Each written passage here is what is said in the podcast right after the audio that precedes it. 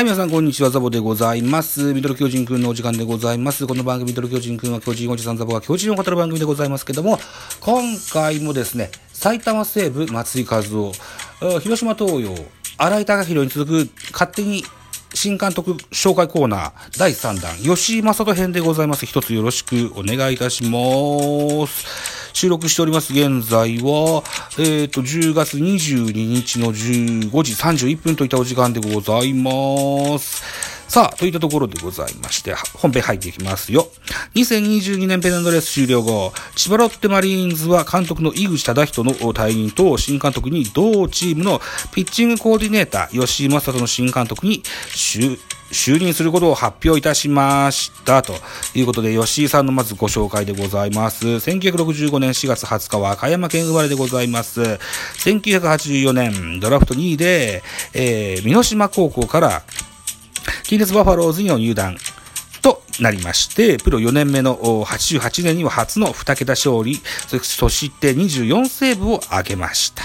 チームの主力として活躍いたしまして、最優秀救援賞を受賞といった形になっております。1995年から97年間、7年までの間、えーヤクルトで活躍いたしました。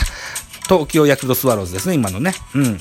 ヤクルト在籍の期間3年間は先発投手として全て2桁勝利を達成となりまして、98年から2003年までメジャーリーグを経験いたしました。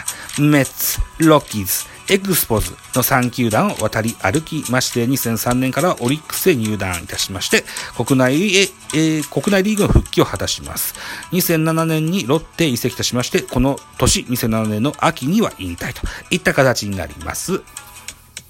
2008年からは高知家業へ転身いたします。日本ハム、ソフトバンク、ロッテ、さらに侍ジャパンのピッチングコーチも務めまして、現代の名投手コーチと言われる存在になりました。2014年からはですね、筑波大の門を叩きまして、コーチング理論を収めました。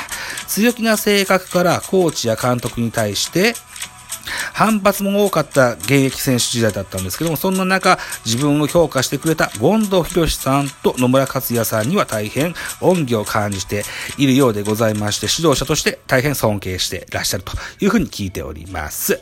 また大変雷が苦手でしてね、それまでいいピッチングをしてても、現役の時にね、あの、いいピッチングしてても、雷が鳴りますと、急に調子を崩すことでも有名でした。はい。雷がゴロリでも音がしたらですね、えー、バンスが急に打たれ始めるといった、そんな逸話がありますよ。うん、2、3回だったかな、そういうゲームがね。はい。えー、ピッチングコーチとしましては、現役の実力投手と言われるダルビッシュ、大谷、佐々木朗希などの恩師でもございますですね。はい。吉井さんは新監督就任の会見の際、えー、選手のパフォーマンスの向上と人間力の向上、この2点を挙げまして、10月には大舞台に立てることを目指しますと力強いコメントを残しました。えー先頃行われました10月20日のドラフト会議では1位に専修大学の菊池陸投手、2位に天理大の、えー友杉内野手などを指名いたしましたね。はい。また、一軍新投手コーチにはジョニー黒木さんが復帰となる模様でございます。2023年にはパリーグでは日本ハム新庄監督、楽天石井監督、西武松井監督と、そしてロッテの吉井監督、4人のメジャーリーガーが監督としてタクトを振るうことになります。ちなみにセリーグは高津監督がメジャー経験がありますけども、えー、そうですね。セリーグは1球団だけか。うん。みたいな形になりますよと。はい。いった形ですね。吉井さんね。うん。えーピッチングコーチとしては非常に優秀な方でいらっしゃいます。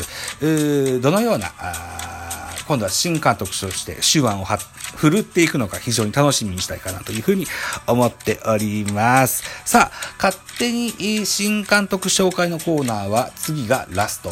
阪神タイガース、岡田昭信新監督をご紹介して終わろうかなというふうに思っておりますよ。一つそれも聞いてやってくださいませ。といったところで5分でございます。ありがとうございました。